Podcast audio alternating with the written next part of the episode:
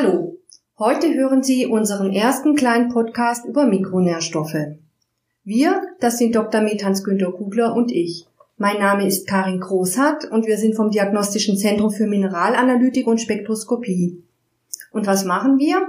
Wir sind eine Privatpraxis für Mikronährstoffmedizin und was das Besondere ist, wir haben ein eigenes Labor und bestimmen die Mikronährstoffe in unserem eigenen Hause. Dr. Metans Günter Kugler ist Leiter des Diagnostischen Zentrums und stellt eine kleine Studie vor über die Aminosäure Tryptophan und depressive Symptome. Hans Günther, erzähl mal. Ja, es geht um eine Studie, die vor kurzem im Journal of Affective Disorders publiziert wurde. Es ist eine Studie aus Japan. Und zwar haben Forscher aus Tokio bei jungen Frauen und bei Frauen mittleren Lebensalters den Zusammenhang zwischen der Tryptophanaufnahme und depressiven Symptomen untersucht und sie konnten nachweisen, dass eine höhere Tryptophanaufnahme bei jungen Japanerinnen mit einem niedrigeren Risiko für depressive Symptome assoziiert war. Wie ist denn jetzt die Studie einzuordnen?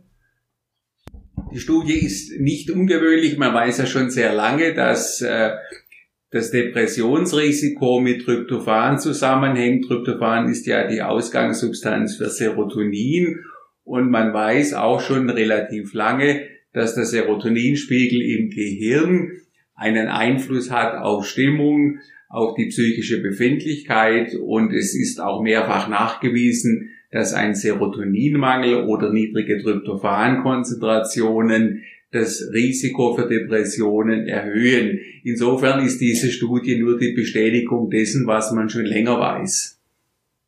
Also auch eine Bestätigung von anderen Studien, die es schon zuvor gab, sozusagen. Genau, das kann man so sehen.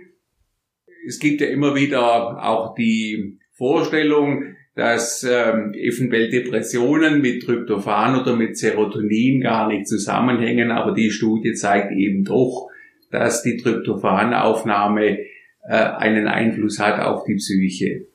Okay, das ist sehr interessant. Vielen Dank, Hans Günther.